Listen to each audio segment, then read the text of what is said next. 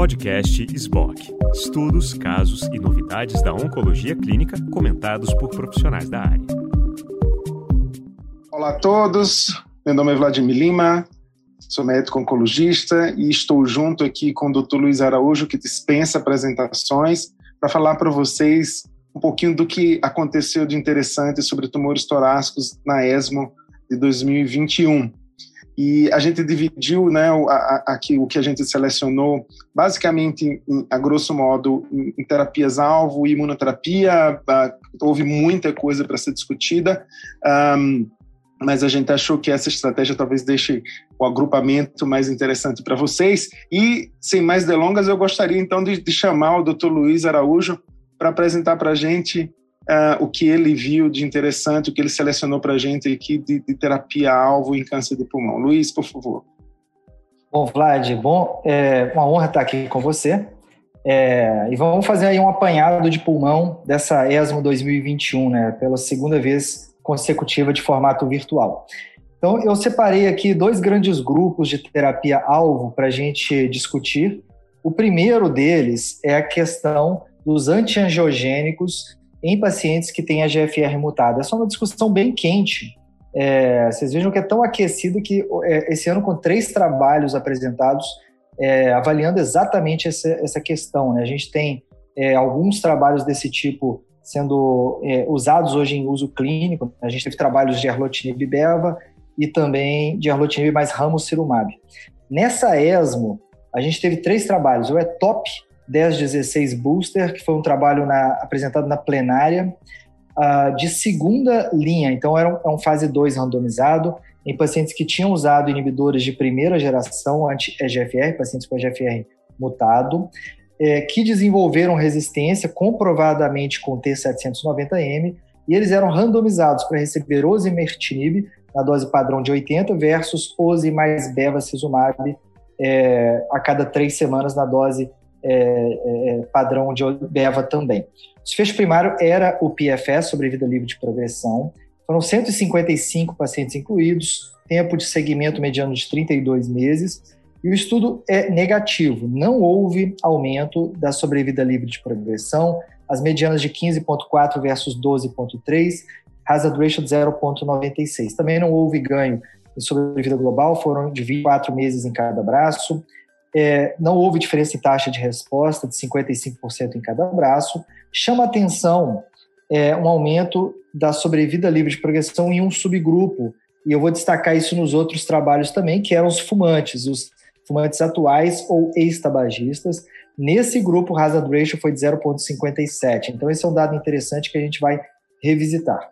Taxa de eventos adversos, grau 3 a 5, relacionados ao tratamento, foi maior no braço tratado com antiangiogênico de 47 versus 18%.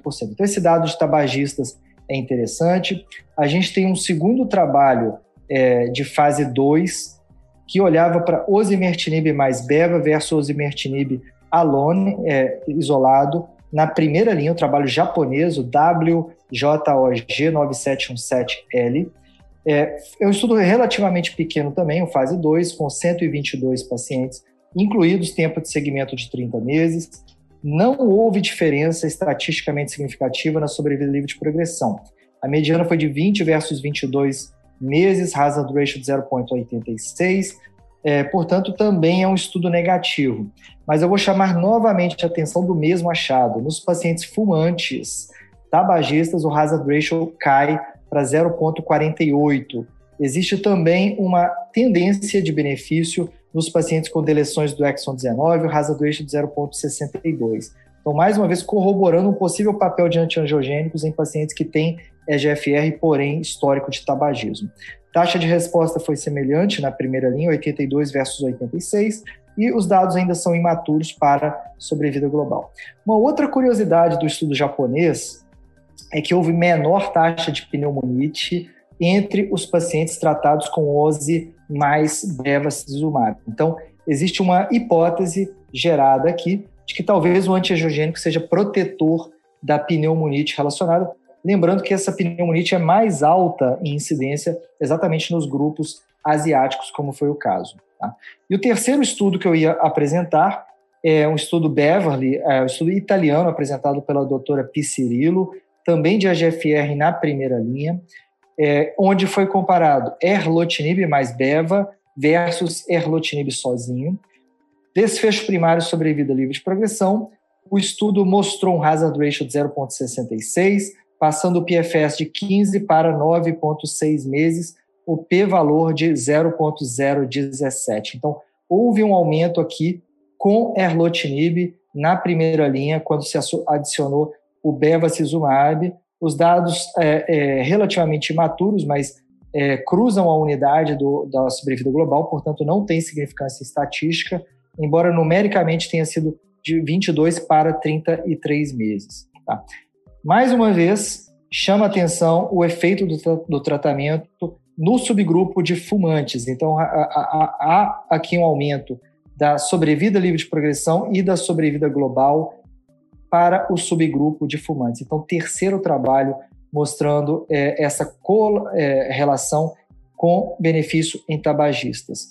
Taxa de resposta foi maior no grupo que recebeu beva, é, bevacizumab e a gente tem novamente um estudo aqui corroborando, um estudo italiano, corroborando algum papel para bevacizumab. A gente não entende muito bem por que, que os estudos com erlotinib têm mais tendência à positividade, talvez, do que os outros estudos, mas esse dado de tabagismo chama bastante atenção. Eu vou falar aqui também de dois trabalhos no outro capítulo, que é a, o capítulo dos pacientes é, com ER2 mutado. Então, tem dois trabalhos muito importantes nessa linha. O primeiro dele é o Destiny Lung é, 1, o Destiny é um trabalho super esperado de ER2 mutado. A gente sabe que aproximadamente 3% dos cânceres de pulmão não pequenas células podem ter essas inserções do exon 20. É, e esse é um trabalho que usou o trastuzumab deruxtecano, que é um anticorpo conjugado, onde você tem o trastuzumab, um anticorpo monoclonal anti-ER2, conjugado com o inibidor da topoisomerase, que é o deruxtecano. É, o trabalho é interessante, né? A gente está avaliando a corte 2 do Destiny Lung 1, onde foi incluído apenas os pacientes com mutações do exon 2. Então, aqui uma atualização desde a ASCO do ano passado, agora com 91 pacientes incluídos, 66% delas eram mulheres, idade mediana de 60 anos, tem é, amostragem tanto europeia, é, americana quanto asiática. o estudo mostra uma taxa de resposta de 54 0,9%, incluindo uma resposta completa e 49 respostas parciais, taxa de controle de doença de 92,3%, duração de resposta 9,3 meses e atividade comprovada no sistema nervoso central.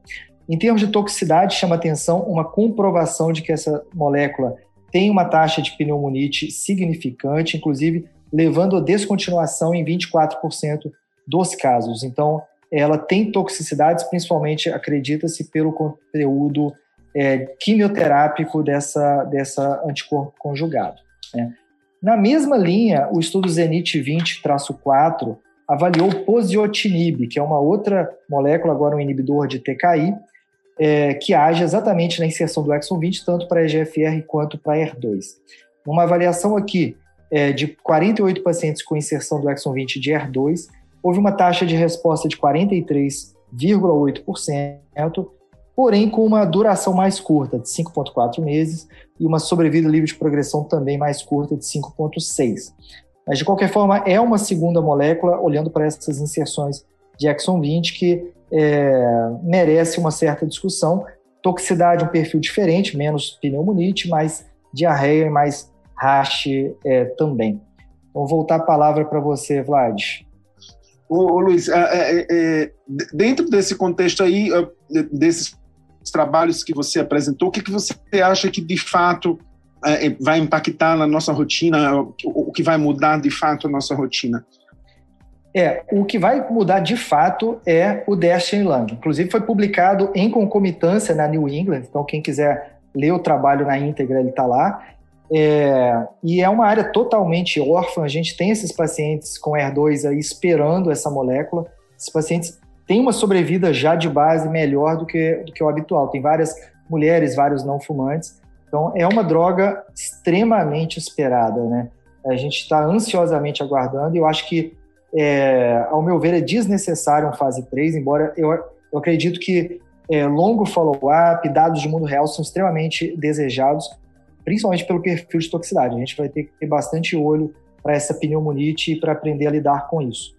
Mas, para mim, é, é, é, muda, é capaz de mudar o nosso tratamento. Eu concordo plenamente. É, esse dado também que você apresentou de, do, do, do, do, efeito bevacizumab em, em ex-fumantes é bastante interessante. Né? Talvez eles apresentaram uma possível interação aí com a, a presença de comutação em TP53 como um possível marcador para selecionar quem talvez se beneficiasse. Mas você vê alguém hoje que você pensaria em associar antiangiogênico, principalmente com osimertinib? Então, essa, essa pergunta é muito boa, Vlad. Eu acho que é exatamente os pacientes que têm essas comutações de P53 é um grupo que eu sempre penso no uso de antiangiogênicos. É, a L858R também, por causa dos dados do Relance, né, do Relay, é, mas é um, é, um, é um campo totalmente em aberto. E eu acho que os dados de mundo real, como os bancos de dados da Flatiron, que você vai falar, e acho que trabalhos brasileiros hoje têm capacidade de gerar dados também uma vez que a gente vem usando sequenciamento é, de próxima geração de forma bem é, ampla no Brasil, a gente deve ter dados de mundo real também, para tentar corroborar um pouco melhor os dados, pelo menos de osimertinib e de outros inibidores na, em dados de mundo real e com comutações. Né? Perfeito. Muito obrigado, Luiz. Eu vou mudar um pouco né, de, de direção aqui e, e, falar de imunoterapia. Saiu muita coisa de imunoterapia, vários trabalhos. Eu vou apontar os mais importantes e fazer um pouco dos, dos, dos demais.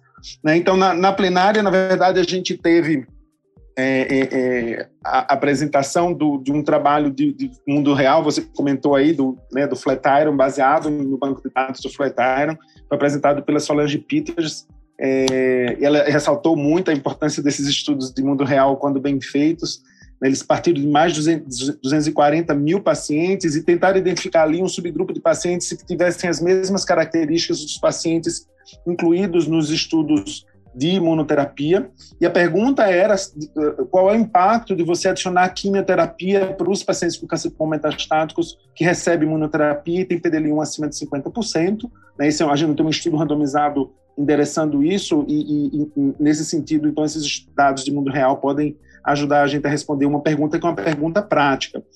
Né? E após ajustar para todos os fatores, né, para você ter essa população muito bem selecionada em relação à performance, presença ou não de driver, etc., eles acabaram com 520 pacientes né, que tinham recebido, com essas características, se receberam ou não um, químio mais QT ou um, desculpa, quimio mais imunoterapia ou imunoterapia isolada.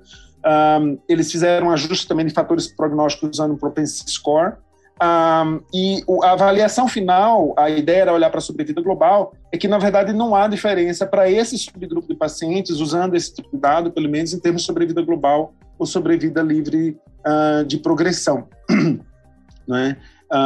então, as duas estratégias mostraram desfechos muito semelhantes, apontando aí que talvez, de fato, a maior parte desses pacientes com PDL1 acima de 50% realmente não precisa receber imunoterapia. Não é? Uh, isso talvez seja validado no futuro, duvido um pouco, em estudos randomizados, mas é uma para a prática é, é, muito interessante. Outro estudo que foi apresentado um, também na sessão plenária, uh, que, que, eu acho bastante interessante, foi uma subanálise do PORT, né? Uh, esse estudo já tinha sido apresentado uh, uh, previamente, um estudo avaliando o papel de radioterapia para doença N positivo no mediastino, e o que eles mostraram foram exatamente informações adicionais sobre características do acometimento mediastinal e se isso teve algum impacto ou não na, na realização de radioterapia. A gente já sabia que esse estudo não demonstrou benefício da adição de radioterapia adjuvante para esses pacientes com, com doença mediastinal.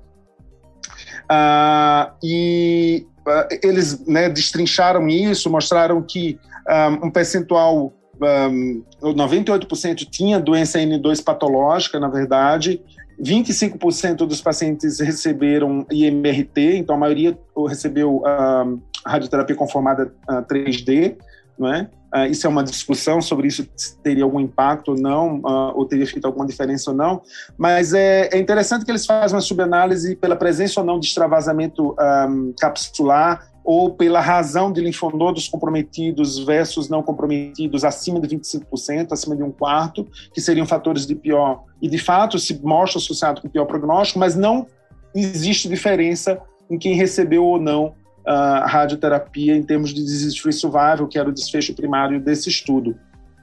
Foi visto, de fato, menos recorrência em mediastino, né, que é algo esperado, mas a recorrência à distância e a recorrência em sistema nervoso central foi diferente, e, na verdade, teve mais morte em quem recebeu, como primeiro desfecho para quem recebeu radioterapia, uh, e talvez isso tenha aí um, compensado os efeitos de um controle local-regional melhor.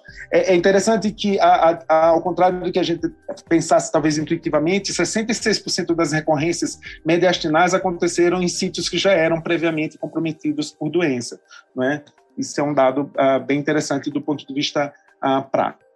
Isso foi o que foi apresentado nas plenárias, e aí a gente teve a apresentação de diversos outros estudos, e agora concentrando especificamente em imunoterapia, né, porque um dos estudos que eu falei aqui na era de imunoterapia.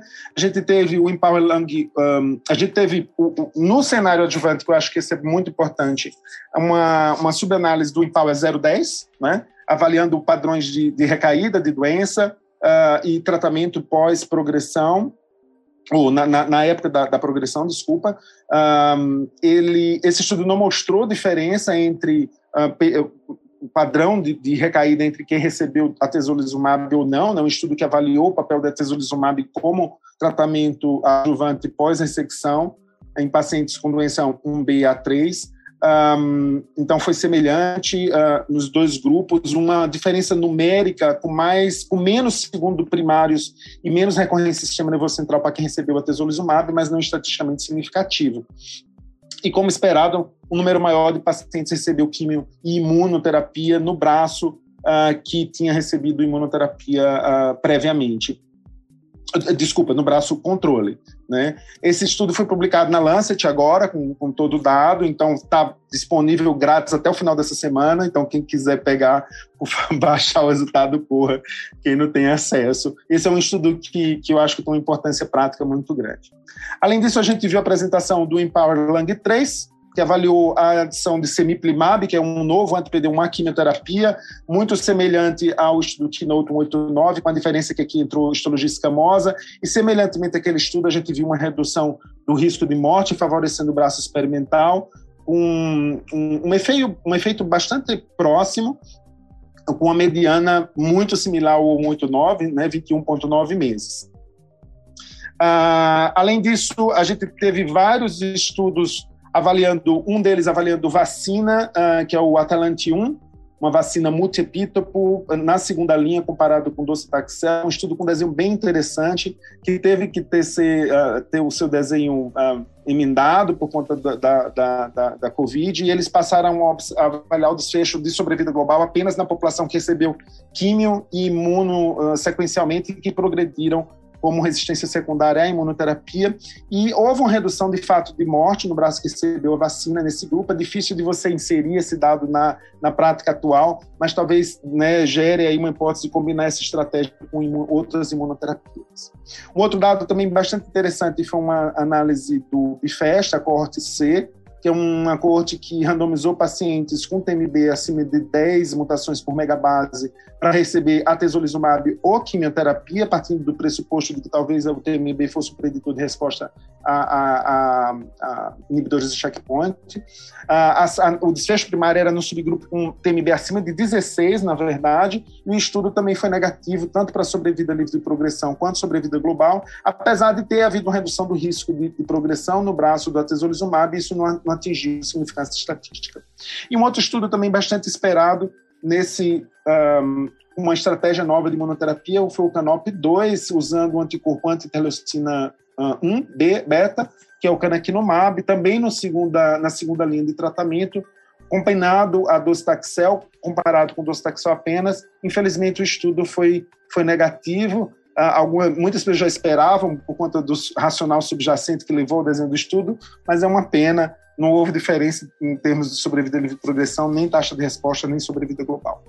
No cenário da doença localmente avançada, a gente viu um estudo bem interessante de fase 2 chamado COAST, avaliando novas estratégias combinadas do Valumab versus do Valumab isolado, um estudo de fase 2 randomizado, um braço testando um anticorpo anti-CD73, que é uma proteína envolvida na produção de adenosina, e o outro no inibidor na modulação da atividade de células NK. Todos os dois braços de combinação foram superiores ao do Valumab apenas, para a taxa de resposta, que era o desfecho primário, né, 30% e 35% contra 18% no braço do Duva apenas, e também com aumento de sobrevida livre de progressão. É, é, estranho que a sobrevida livre de progressão no braço do Valumab foi bem menor do que aquela que a gente viu no Pacific, mas eles fazem uma análise com propensity score e no final eles mostram que depois que você faz ajuste, mesmo assim os braços de combinação foram superiores ao do Valumab isolado. Então, essa é uma estratégia eu acho bem interessante aí para o futuro. A gente viu um estudo, o Gemstone 301, Uh, mesmo desenho do Pacific, com a diferença aqui que foi permitido quimio sequencial, que é uma coisa que a gente faz bastante na prática, usando um outro anticorpo anti-PDL1, que é o Sugemalimab, é um estudo chinês, mas o interessante desse estudo é que, apesar do tamanho do efeito numérico ter sido menor do que o do Pacific, um, o, o benefício ou a direção do benefício é o mesmo, ou seja, confirma o papel da consolidação com imunoterapia pós-quimio-rádio e reforça uma coisa que a gente já faz na prática, que é o uso dessa estratégia mesmo para quem recebeu quimio e rádio sequencial. Uh, os dados do Pacific foram confirmados no estudo de mundo real, com mais de 1.300 pacientes. Uh, um, a, a, o dado desse interessante desse, desse estudo aqui é a taxa de pneumonite, que foi mais alta do que reportada no Pacific R, o que a gente observa de fato na prática, 17,8% de pneumonite, embora só 2,9% tenha sido toxicidade grave, o que é aí mais alinhado de fato com o Pacífico. E um estudo bem pequeno, mas eu acho que interessante também do ponto de vista prático, esse é o segundo dado que a gente vê nessa direção, um já publicado e agora esse apresentado pela doutora Meliá, que avaliou o papel da consolidação com durvalumab pós rádio, olhando para uma subpopulação com mutações drivers, e o que uh, essa autora mostrou é que naquele subgrupo de pacientes com mutação em GFR ou outras mutações não CARRAS, uh, os, os, pacientes que receberam durvalumab tiveram, tiveram uma sobrevida livre de, progressão significativamente menor comparado a quem tinha mutação em CARRAS ou a população, a coorte inteira, esse subgrupo com informação driver é de 43%, numa coorte de 323 pacientes, e, de fato, foi visto aí uma, uma, uma sobrevida de progressão de em torno de oito meses contra 18 meses na população geral. Então, talvez, de fato, alguma coisa para a gente pensar o papel de, imunoterapia uh, nessa subpopulação. Luiz, nesse sentido, o que é que você acha que, que o que é que chamou a atenção? O que é que você acha que, do ponto de vista prático, né, esses dados de imunoterapia vão mudar? O que, é que a gente pode incorporar na prática hoje? É, Vlad, acho que, tem, acho que tem dois pontos interessantes. Um deles é o, é o dado do Flatiron, é, que você acabou pulando até pela quantidade de informações, mas tem uma análise de subgrupos que foi o não fumante, né, nesse dado de mundo real. É. No não fumante, parece que mesmo com PDL1 acima de 50%, houve um benefício de fazer químio com imuno. É, eu acho que esse dado é importante para a gente no mundo real, porque a gente sempre fica preocupado qual a, a, a, desse PDL1 ser falseado por algum mecanismo, algum driver que a gente nem conheça ainda, né? Então, acho que isso é relevante. E, e o outro é o dado do Empower 010, né? Eu vou até voltar para você. Você acha que a gente está pronto? É, o FDA já deve aprovar isso? Como é que a gente está para incorporar o ateso adjuvante? Olha, Luiz, eu ficaria muito, muito tranquilo de incorporar essa estratégia para os pacientes com estágio 2 e 3, com alguma expressão de PDL1, né? Houve vários polls na, no Twitter sobre muita gente votou apenas para com expressão acima de 50%. Houve uma subanálise né, na população de 1 a 49, que deu uma hazard ratio favorável, 0,87, mas com intervalo de confiança mais largo. Uh, enquanto que na população realmente acima de 50%, essa hazard ratio foi de 0,43. Um, eu, eu acho que o racional subjacente a essa estratégia nesse cenário ele é muito forte. Uh, e tirando os custos, obviamente. Então, eu ficaria muito inclinado a usar na população com pelo menos 1% de expressão, estágio 2 e 3, se essa estratégia ficasse disponível. Em relação ao comentário que você fez de não fumante, eu pulei de propósito, na verdade, a própria Solange fala que o estudo, o dado, ele não tinha granularidade para explorar. A Marina Garacina apontou isso, mas que era difícil de você explorar isso com muita propriedade. Então, mas eu concordo, acho que e, do ponto de vista do biológico faz sentido, né? Você pensar nessa nessa estratégia para essa superpopulação. É, o, o, desenho é bem interessante. Os fatores de estratificação eram muito eram muito bem de, determinados, né? Então tem essa tem essa questão. Eu acho que uh, a gente tem, né, eu convido a todos a irem e, se possível, assistir depois ou recuperar as apresentações. Tem outras apresentações que a gente não trouxe aqui, uh, mas eu acho que isso aqui dá uma visão geral das coisas mais importantes e principalmente daquilo que tem aplicação prática. Uh, corram para ver o que foi publicado, né, o, o, o, Destiny e o Empower. E obrigado pela atenção. Obrigado, Luiz, aí pelo, pela obrigado, parceria. Obrigado, Vlad. Obrigado a todos aí.